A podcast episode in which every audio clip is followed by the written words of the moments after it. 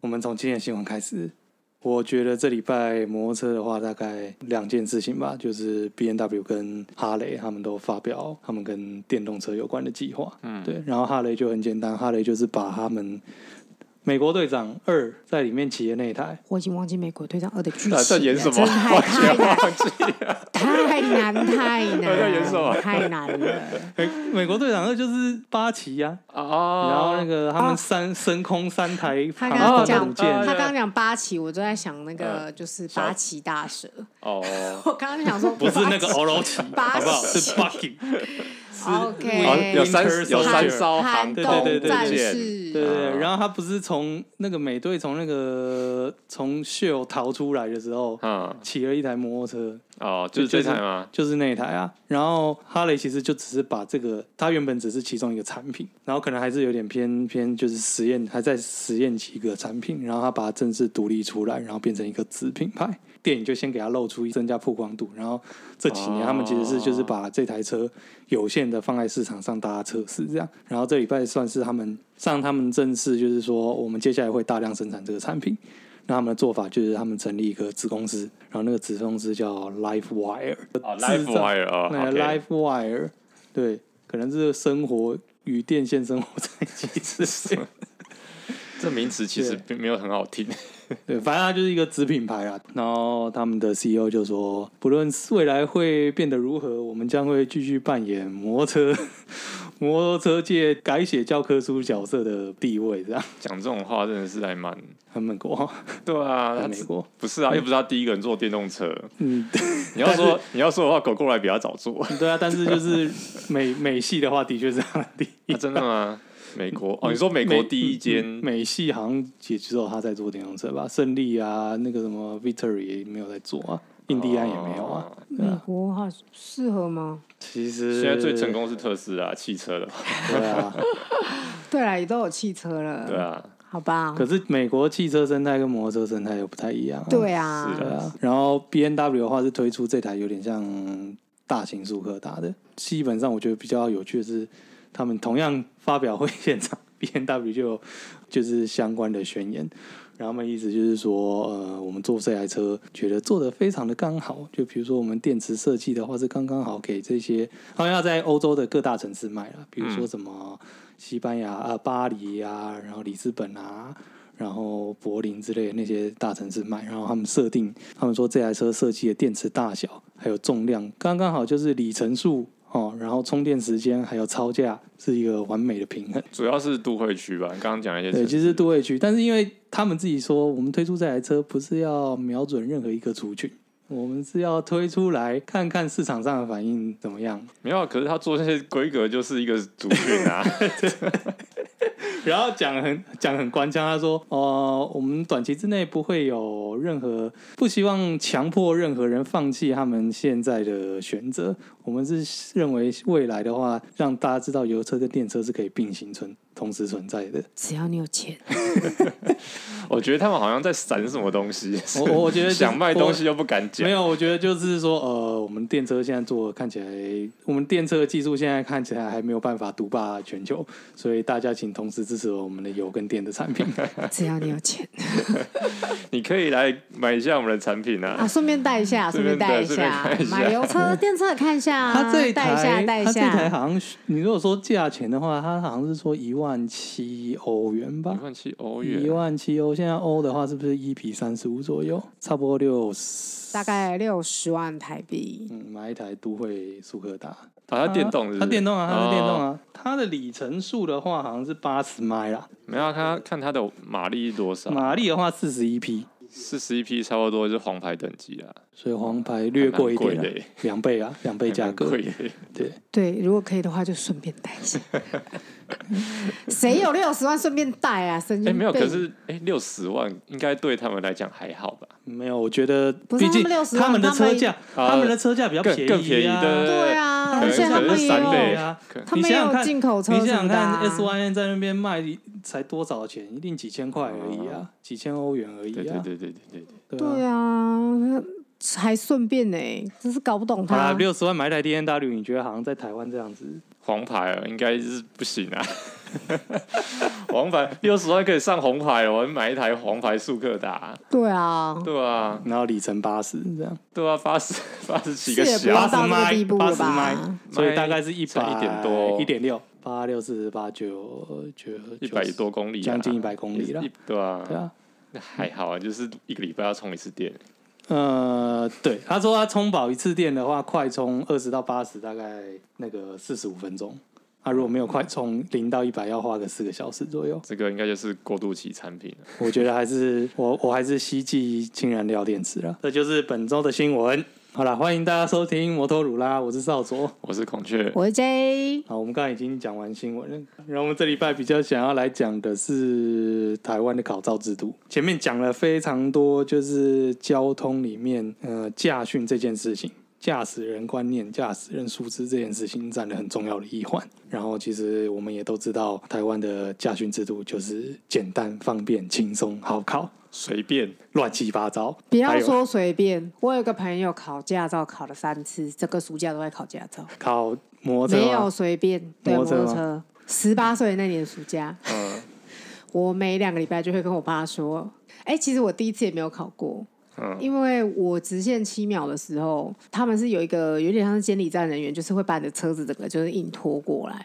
然后你骑直线七秒，老实说你只要车摆正，你就不会有什么事情。但是他偏偏就把我的车拖得歪歪的，哦、所以我是一个斜的方式冲出去，然后所以我出去之后要再回来。就压到线了，所以我第一次就没有考到，被我家人耻笑许久，狂耻笑。而且其实我哥好像也考两次，然后第一次他没有考过的时候，我爸，我爸是自从我哥小五那一年数学考四十分之后，第二次怀疑他儿子是个白痴，然后殊不知就是。他上了第一志愿的女儿好像也没有考过，所以 他就觉得有点冲击。但是对，释怀是对，对，他没有释怀，他有点冲击。他想说：“哇，考驾照有这么难吗？”但是因为他女儿，他另外一个就是也是读第一志愿的朋友，考了很多次，他就越觉得啊，应该是。不用太紧张，但是他真的考，他考三次。然后我记得那时候没有考过驾照的时候，要过两个礼拜，就是反正就是过十四天才能再回来考。嗯。然后因为我朋友考了三次，所以他就是考了一整个暑假。我就说，我第三次的时候就跟他说，你要是再考不过，我不知道你有没有办法在你开学的时候骑机车。他直线七秒应该是有失败过一次，嗯，然后第二次是闯红灯，第三次是他压到斑马线，压到侧线，就是因为他是有个轨道嘛，他有压到线，但是好像压线要压两次才没过，对，反正就是你能想象的，因为他第一次他每一关都没过嘛。没有没有，他直线七秒没有过，就是我觉得是有点是监理人员的问题，因为他们他们真的就是直接把车就是拽进来，就直接叫你上了，所以其实你没有时间把车调正。我我然后第二次是因为啊、红绿灯那一关是你会先压到第一条线，第一条线的时候它就会转黄灯。然后你就要记得要停下来。然后呢，因为大家都会在那边减速，就是第一条线要压到的时候，大家其实都会减速。那我朋友就以为说这边就是要 冲过去，停，没有，他以为这边是要停，所以他就停下来了。嗯，因为大家减速完就会一压那条线，它就变黄了，你就要马上停下来嘛。哦，所以他就停在他，他没有让线变黄，他就停下来了。嗯，所以监理人就非常非常凶的跟他说：“过去啊，赶快过去啊，就过去。”然后我朋友油门一吹，啊，就闯红灯。那监狱人员故意要挡他又？他又考了第三次这样子，对。对，他第三次的时候好像是搞木死灰，他就跟我说，我已经不想再拿驾照了。我就说，撑下去你，你你要读福大，你一定要拿驾照，不然你你会有点困扰。而且他机车之路其实非常非常的晒，因为我记得他在福大的时候，他的机车有被偷，嗯、然后通缉犯骑着他的机车去做奸犯科，所以他还要去警察局，好妙，就是解释一下他真的是机车被偷，他机车之路就有那么一点崎岖啦。没有，但是。听你这样讲啊，其实问题应该不是说什么，就是那个监理站人员说什么把车子摆歪还是怎样，嗯，就是你应该本来就要有这个本事可以过这个关卡。其实跟你车子摆正摆歪，我想提一件事情，就是摆超歪的。我想提一件事情是我们考照至少都十年以上的历史。然后我猜那个时候的路线跟现在大同小异，但是应该有一些差别。哎，但是我还要再补充一件事情，虽然他机车考三次，嗯、但他汽车一次过，所以不觉得很可怕吗？没有啊，因为汽车是有驾训班，你通常都会去上上课啊。但是摩托车并没有驾训班这个东西，啊、你并没有花时间去学、啊、去练这样子。我觉得这个才是台湾那个考照制度第一个问题。哦，你说没有考，没有熟悉的考场吗？不是熟悉考考熟悉考场也是一个问题。可是我记得有考场可以练习吧？没有啊，没有考场可以练习。旁边有考场可以练习啊，有开放空的考场啊，好像是可以练习，但是怎么都没有人告诉我这件事情。我哥也考过啊，妈的！对啊，没有，我要讲，因为我要讲的是，就是你本来就是应该要练到熟，练到会，这才是你考照的目的。你不是说考完照了之后，就是考照的当下你你就会了。哎、欸，而且很妙的一件事，虽然我们是去考驾照，但是我们是骑机车去考驾照。对、啊，对，我觉得就这件事情是很超荒谬。就是我最近有追一个图文作家，是香港人来台湾叫查理，我有看到。对，他也是说他非常不能理解，就是他去考驾照的时候。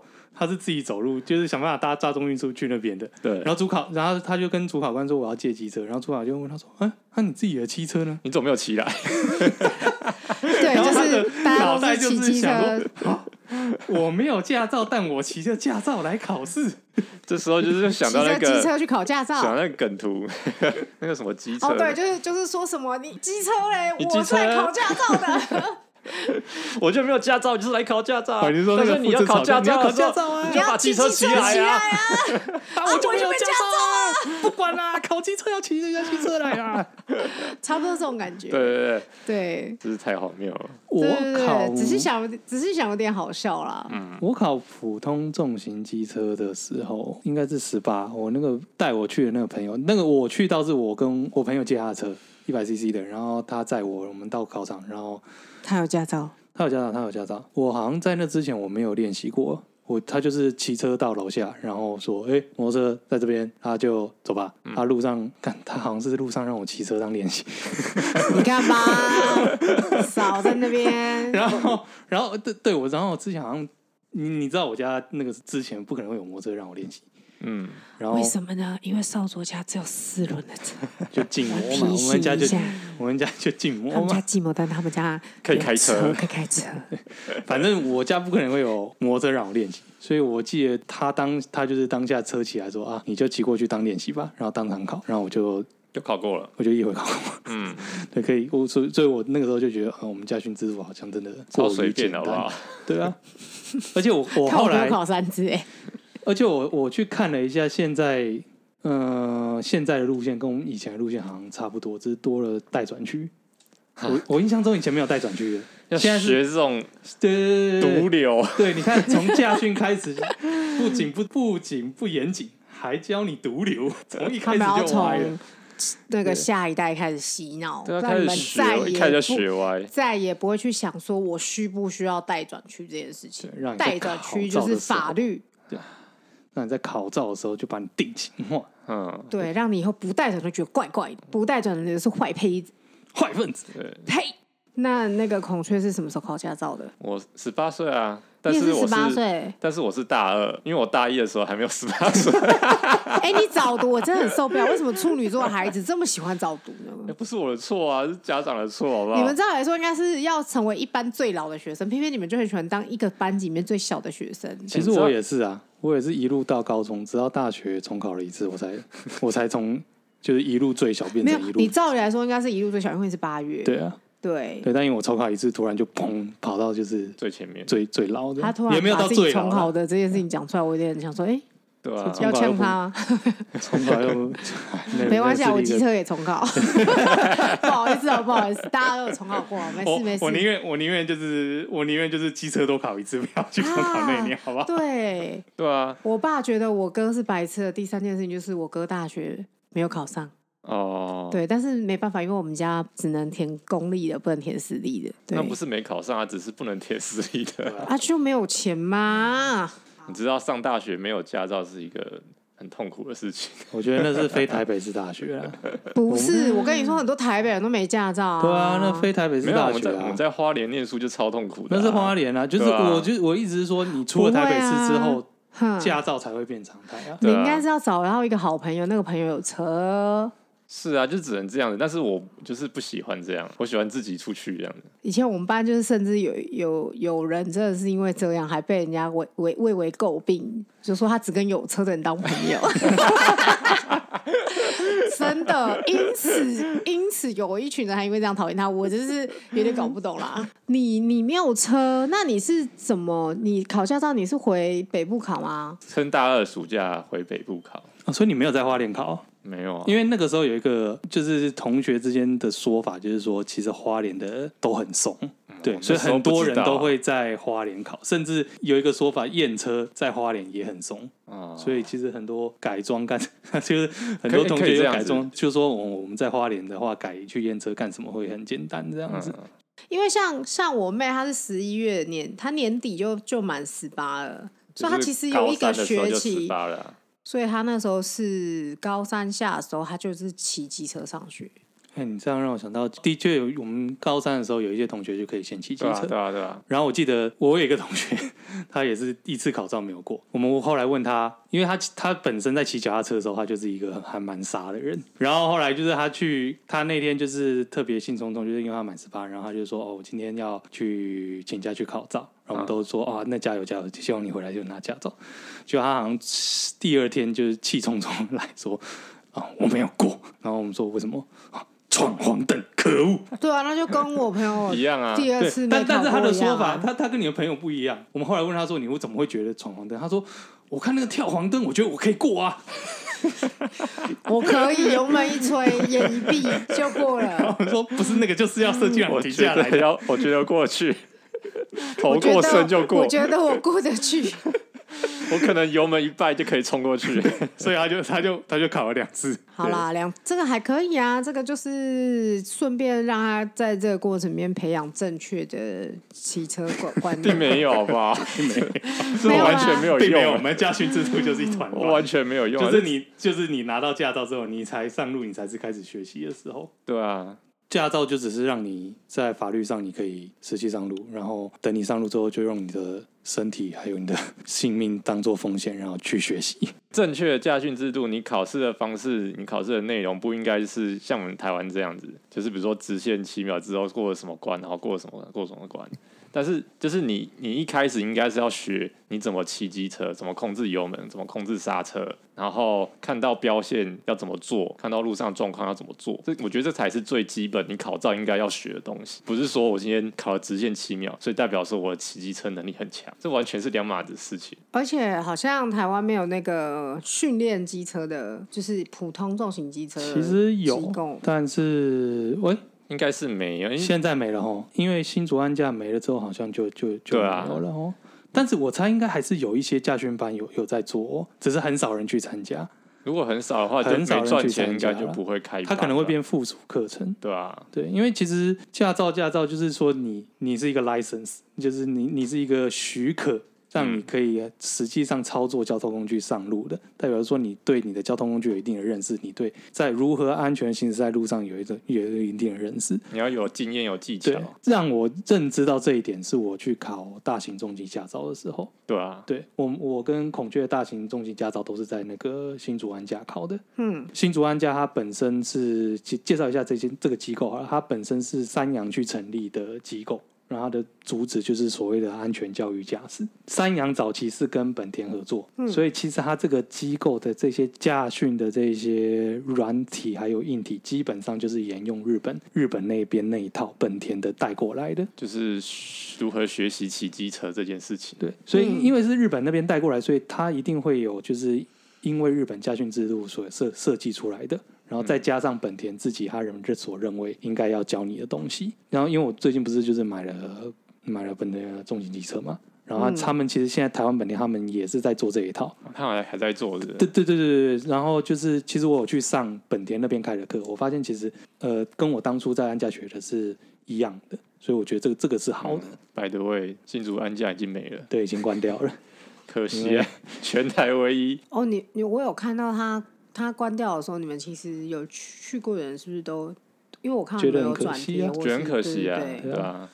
因为这样说好了，我其实这个这就有点像，我们就可以几乎可以把它视为说，安价交基本上就是日本至少会交给你的，甚至更严谨。嗯、然后他们从其实说，你觉得像台湾考驾照，就是你刚才说嘛，人员把你把你摩托车拖到直线七秒前面让你开始骑，嗯、但没有，呃，安驾他开始交的地方，它是从你的摩托车在一个静止的状态，你要如何把它牵到就是准备要开始上路的状态。然后你的行行车前的检查，你上车之后你该做的标准动作，就是发动之前到起步，然后上路之后你上路的所有，呃，该做的安全动作啊，还有你基本上你车子要怎么招架，像它的路线之中是会有个有有就是类似像定圆或是绕把，就有点半金卡纳的那种感觉。这样讲好了，就是他其实有训练课程的。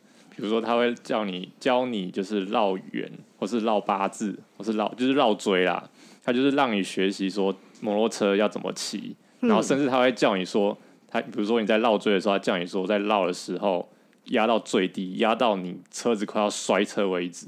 他就是要你体验说，我到底车子的极限在哪里？你要怎么控制这台车？嗯，到这种程度，除了这些绕锥活动之外，他还会有教练会带你绕骑车骑全场，让你骑比较长程的长程的路线，嗯嗯、然后一直绕整个他们的整个考照的整个场地这样子。所以让你不是只单单说你像摩托车普通重型摩托车的考照的考场这么小而已，它是让你真正的体验，去说你骑长程。那这一个这一个经验，这个技术是怎样？了解，小时候直接在道路上学习。对啊，像对啊，像大现在大家台台湾要考普通重型机车的驾照，就是。你要么就是无照骑嘛，对，对自己自己偷偷骑，对，或者是比较好一点是说哦，呃，请朋友载摩呃骑摩托车带你去停车场或是空地练习，对，空地练习，哎，但是是比较好一点的，但是没有一个专业的教练去教你，然后没有一个安全的场所这样子，嗯，好像没有这个风气耶，老实说。像他们那些驾训车，他们是会装安安全感的，就是保险杆。它的目的就是，它就是要让你在驾训过程中倒车，对，你摔车也没关系，摔车也没关系，他就是要让你知道极限在那边。甚至他会故意让你摔车，然后叫你把车子捡起来。对，倒车倒车到扶起也是也是他们会教的一个很重要的环节。像你刚刚讲说，台湾没有这个风气。我觉得还有一点就是台湾人很很小看这件事情。对，因为大家都会一直觉得说骑机车很简单，就是你去路上学啊什么，但是这就是本末倒置的观念啊。对啊，就是就是上路就会了，出去就会了，然后车祸就很多，就是常常在路口，你就会看到一堆素质很差的。我必须要说，我大学的时候，我印象真的非常深刻，就是我大二的时候，那时候刚开始有学弟妹，就是一起出去玩这样子。嗯。然后我就是刚好有一个学弟，就是他有驾照，然后反正就是经过讨论之后，就是说我的机车借学弟，嗯，然后学弟载另外一个学弟，然后我在我同学，然后我们就是好像还好像还有另外一台车，反正就是大概三台，然后一起出去，然后我们就是在那个呃往市区的时候，不是会有一个经过一个平交道这样切进去？你说吉安吗？对。就是切进去，西安市场。嘿，通常那个地方就是切进去嘛。对。我学弟在那边把我车给撞烂，把我的整个排气管撞破。他撞在哪里啊？平交道的那水泥基础。水泥路啊。他真的是狂撞哎、欸！我那时候真的傻眼，而且那时候他，然后我们重点是我们后来还访问了一下，坐在他后座，我们就说：“哎、欸，你那位朋友。”这么靠近的时候，你怎么没有提醒他？他就说：“哦，我那时候也觉得好靠近。”然后，可是我想说，他拿驾照，他应该可以非常巧妙的这样闪过去。那个后座同学，当时我害怕极了。对，当时我害怕极了。他可能像上次我们在印度就看到沙尘暴那种那种情景。对，我眼睁睁的看着他过来。你知道那时候我的，但是从来不会动。那时候我后座，因为揪我的是我同学，坐在我后座的同学开始按摩我的肩膀。为什么？他觉得他不是很，他就觉得说。哎、欸、天哪！他揪我，然后我把车借给学弟，就学弟就是直接、啊、直接干爆，对对对，傻眼到一个不行。那个学弟之后的三是是不敢跟你见面三年有还是会见面，他看到我的时候都会非常腼腆的微笑。学姐，真不好意思啊。没有，学姐。对对啊，所以你看，就是很很长就是发生在对他刚拿到驾照，拿然后年轻人，对，然后也就。这完全没有概念，然后就出事。小事是车损，然后小伤；坏事就是挂掉啊。你然后我们的政府，甚至我们的教育，我们学校主管机构就只会说：啊，年轻人骑摩托车很危险，所以我们应该要禁止，或者是要他们骑慢更慢一点。不只是这些人啊，一般的民众同学都会这样想啊。对啊，可是学弟把我车撞烂的时候，车速并不快哦。对，但他还是把我的排气管给撞破了，我不知道他是怎么做到的。这就是驾车经验技术，就是驾车经验啊，然后没有不知道这个东西会撞到啊。很多事情是你原本以为，就就跟刚才说，就我跟同跟我同学说的一样，我觉得我黄坑过得去，对，就是这个感觉。你学弟也是啊，我觉得我那个空间我过去。然后我我我同学真的是一直疯狂按摩我的肩膀，然后说你还好吗？没事吗？然后我就说我现在还在正折之中，为何如此简单的距离，他还可以把我的就是而且撞爆，他因为速度不快，他感觉是撞到那一瞬间才最用门，你知道吗？就是。就是摩托车操控不好，对，对吧？所以你看考我们的考照制度有在教你摩托车操控了，就是你考出来，你的摩托车操控就会变从零分变一百分啊？那不会啊，没有，对啊，我真希望他撞的是别人的车。而且学弟的膝盖啊，整个把我那个钥匙撞歪，撞撞成一个 L 型。对他膝盖还好吗？他膝盖 OK 超大一块。哦，我跟你说，那个同学真的是按摩了很久。他那一路上都在帮我按摩，因为是他揪我的，他一定内心有点怕我，就是 因为你知道，我我们系上的人有时候就是比较容易生气啊，好很多啦，个性不好，个性不好，难相处。大家也不不是这样讲，也不至于。但是就是大家就是比较纤细，艺术个性，我觉得也不是艺术个性，我也不知道，就是 文人风骨。在同一个平交道，我跟他又发生了另外一件事情，就是他有一次心情很不好，我们跟他一起去喝酒，不是喝酒，我们去 KTV 唱歌。然后因为他真的喝的非常挂，所以怎么办呢？还是要想办法送他回家。于是我那时候就成为了一个危险驾驶，我就左手。扶着他，扶着呃，不是左手吹油门，右手扶着他。怎么可能左手吹油门？哎、欸，对。你在说什么？我，我上一次同学左手吹油门就跌倒了，好不好？欸、等一下，因为我真的太久没骑机车。对啊，我右手吹油门，左手我用外套把它绑在我身上，然后扶着他，嗯，然后直到又是那个平交道，他突然清醒，把手搭着我的肩膀，在我耳边说。我想吐，我吓到，赶快停下来让他吐。结果他一边吐，他一边这样、呃、出来的时候，一边超用力抓我的大腿，所以我那时候大腿真的是超级痛，差点没死掉，很有趣。有趣吗？有趣吗？赞美的故事，差一点都是一些就是跟死神擦肩而过。然后他，然后出事了，中央政府主管机关就会说：“哦，很危险，我们要禁止年轻人骑机车，减少这个机会。”然后巴拉巴拉巴拉干什么的？嗯。然后这件事情其实以前日本人就已经看过了，就是三部政策。他那个时候大概九零年代说，就日本也是也其实是高中生啦，反正他们高中大学那个时代就也很容易骑摩托车，然后出事嘛。嗯。你想想看，就是光是日本的这个驾训制度那么完善的。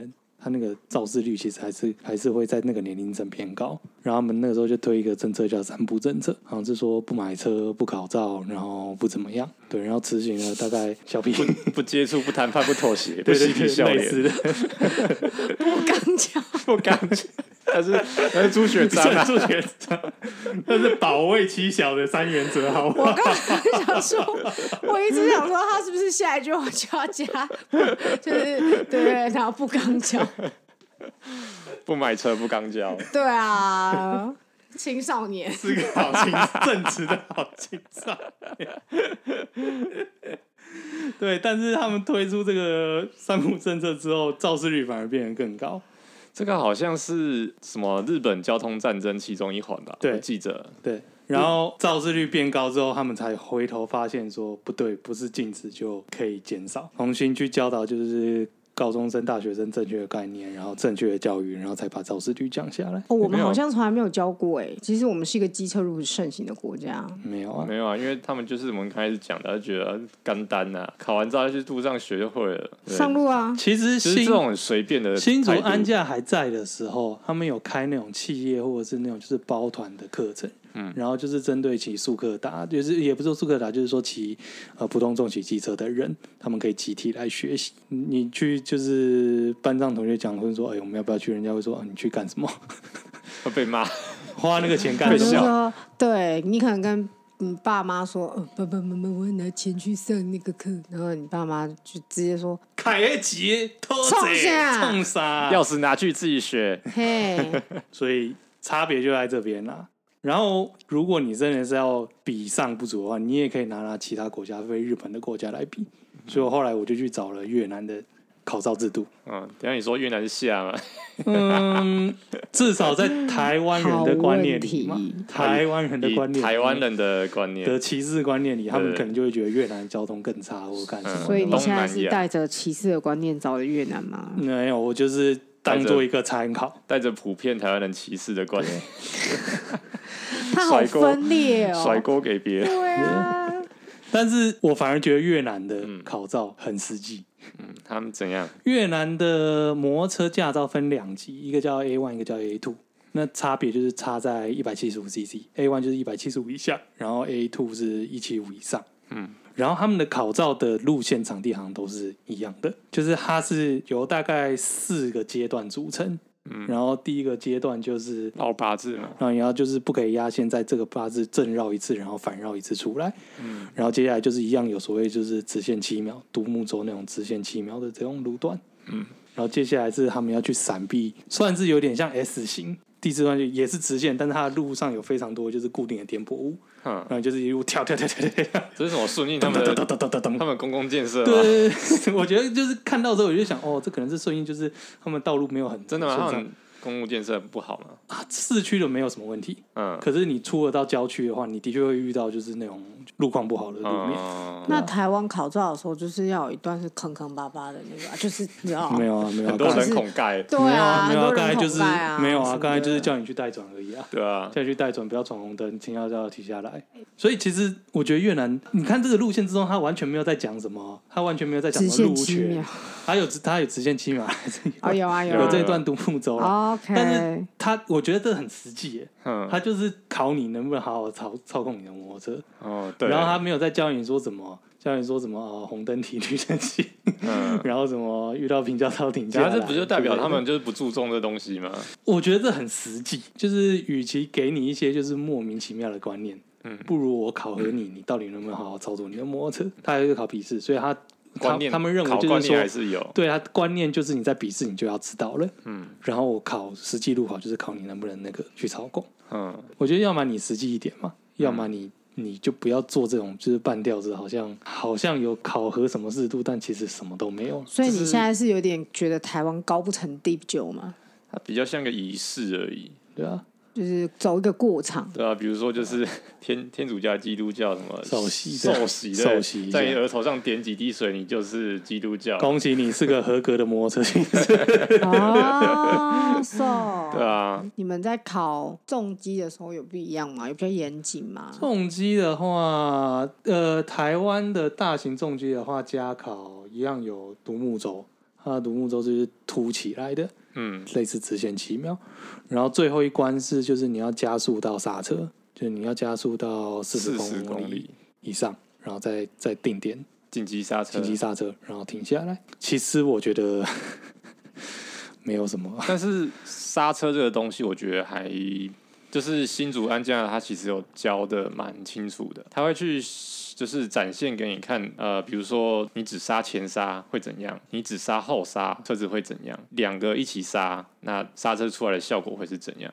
教练会亲身骑着他的教练车，然后加速到非常快的速度，然后说：“来看，我们现在只刹后刹，然后后刹就锁死，就会撇一下，然后就会看到那个真的是。”教练是真的有有练过，你会看到后轮在那边滴，然后喷起一堆那种烟跟石头，然后这样滑过来。对，然后刹前刹的话，他那天还有表演，就是把后轮就是说刹过头，然后后轮翘起来。对对对对。但是再下去就会反应圈，所以他会让你实际看到说你做错误的操作会。变成什么样的结果？可是那这样感觉就是不止重机啊，你一般机车好像也应该都是应该要啊，都应该是要这样子啊。我我讲一下好了，我觉得前面讲的没有很实际。我讲说日本他们在道路驾驶的时候，他们除了就是取车，他们还会在讲什么？在驾训的过程之中，不管你是动大型重机还是一般摩托车，它都会要有 S 型，要有绕把，会要有那种颠簸路面，嗯，哦，然后直角，然后刚才说的就是说那种。倾角的大小之类的，反正就是日本的驾训，我们所谓的完整，就是他把所有的状况乱过一遍。嗯，对，所以他考出来的比较有那个驾照含金度比较高。对，毕竟人家上一次鸡腿驾照，这样说好了，我觉得他们也在成本上有一些提升。他们驾训班上一次，如果你是要直接去考大型重机的话，驾训班一次这样的学费大概是二十五到三十五万日币。但是如果你没有上驾训班，你去考照大概是一万块日币。但你一定会觉得说，那我就直接去考照就好了。嗯，不好意思，日本人的这种考照的成功率大概是十五到二十吧。呃，这样说啊，所以也比较他们平均考，他这样说啊，平均考过的次数，他们考过的次数大概是十五回。对啊，十五回到二十回，嗯，所以如果你没去上家训班的话，你大概也要考个十五到二十次，所以你也要花个十五到二十万。哦，但如果上驾训班的话，其实考过的几率就会高很多，嗯，所以可能不用花到那么多钱。驾训班会稍微贵一点点，但是因为你考照的次数，你可能一两回就考过了。两到三回可能就考过了，所以你总体的花费就是说，你花在冤枉钱、事物学习的时间就比较少了。但主要还是那个驾训和考照内容啦。因为其实还有一点就是说，你要训练你的身体，就是到直觉反应这件事情是需要练习的。好，我可以理解，就跟他那个同学不能直觉反应，他要吹油门。对啊，对啊，我觉得我可以，就是看到黄灯，你要直觉反应说，或者是你今天遇到危险，或者是你今天遇到要。要闪过水泥墙的时候该怎么做？有时候你看到黄灯刹车的时候，后面车会扒你。所以你看素质不好就是这么来的，就是社会共识啊！就是你遇到你第一次遇到黄灯扒你，然后你就会觉得说：“嗯、哦，我好像不应该停下来。”然后下一次你就会闯过去。然后下一次闯过去的时候，你就不知道这一次的黄灯到底安全还是不安全，压力很大呢。对啊，然后你还会遇到就是那种阿伯说：“哦，我开车开了四五十年，都这样开的，没出过事。你那什么教法？我立没亏下亏个死。”等下，我觉得这样污名化台湾阿伯。就是台，我觉得好像我们好像很容易不小心污名化台湾。没有污名化台湾的阿北一男就是这样这样的主角。真的吗？没有好的阿北吗？有，但是很少。好的阿北你看不到。好的阿伯我看不到。坏的阿北一直都在电视上。赞赞，很会。好，也是啊。是啊，是不是？好烦哦，好想遇到好的阿伯。哎、欸，可是我真的觉得 work from home 之后啊，就是整个尖峰时段就是变得很顺哎、欸，就是不止一个人讲过这件事情哎、欸，所以其实就是大家不需要每天去公司上班、啊。我是没有看产业啦，所以我的工作就没办法。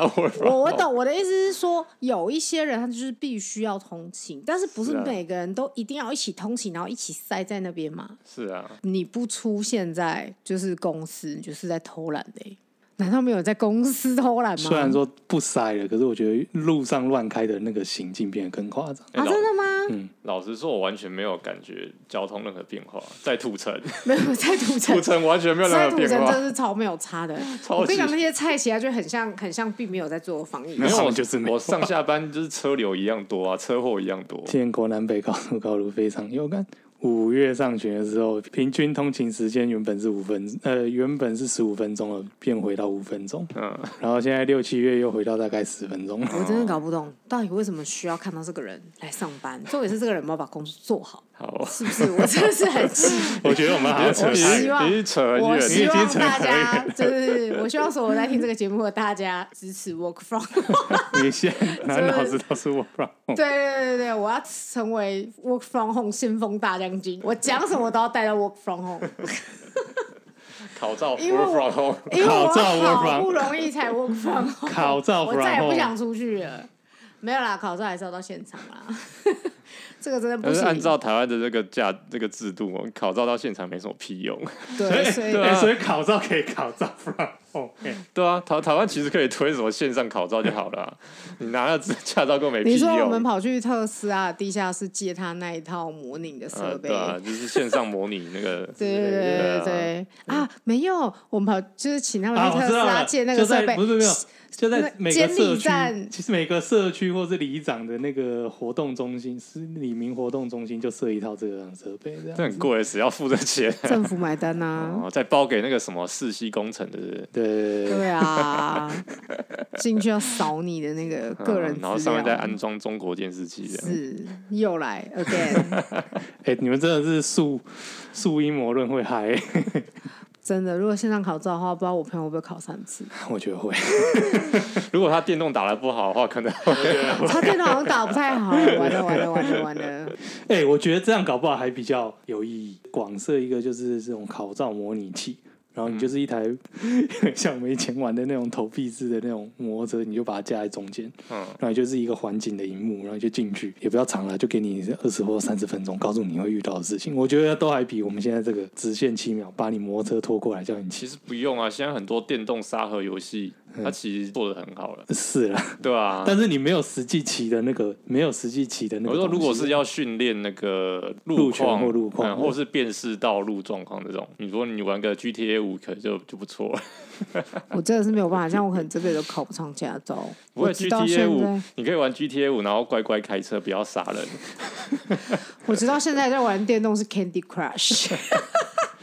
欸、我最我最近重新开始玩 GTA 五、欸。你如果要在这一类的沙盒游戏里面啊，哎、欸，乖乖开车非常的困难。我哎、欸，我最近有几次乖乖开车。我现在开始看到，就是 GTA 五它做的很好，就是它做的很好是什么？就是它的那些道路标线设计，嗯，超棒。就是它有那种中间左转道偏移之类的。那本来就是国外的。对对对，它我觉得真的是台湾人一定要玩这款游戏，然后好好开车。哦，所以。结论：台湾的设计道路，我们就直接拿 GTA 5当典范，直接当典范。对啊，你干嘛出国考察？那你买一套 GTA 五就好了。哎呀，好便宜！所有的官员，交通部的官员都要会玩，是不是？对啊，你要你不能杀人哦，你要好好开车，要好好守法。对，哦，也就是说，所以以后交通部跟工总的官员。他们就应该要设设立一个就是核可 license，嗯，就是你必须要在 GTA 5里的模拟器里面好好的开完一段路，然后你你们那个那个分数没有，你才可以去那边上班，对对对，这个就是以后以后考工总公务员的标准，然后设定那个目目标起点嘛，对，然后走这条路你要怎么走这样子。你要会看那些标线，太难了，太难了。我们好像意外，我们意外替中华民国想到一个很简单的解决方式，很不错啊，蛮好的，啊、很好。哎、欸，而且还可以帮他们污钱，他们可以说我们采购一堆游戏，在、嗯、我们需要采购模拟器所需要的硬体设备，还有软体，这么赞。然后你就会看到那个台北市的那个模拟器是那种就是真正的模拟器。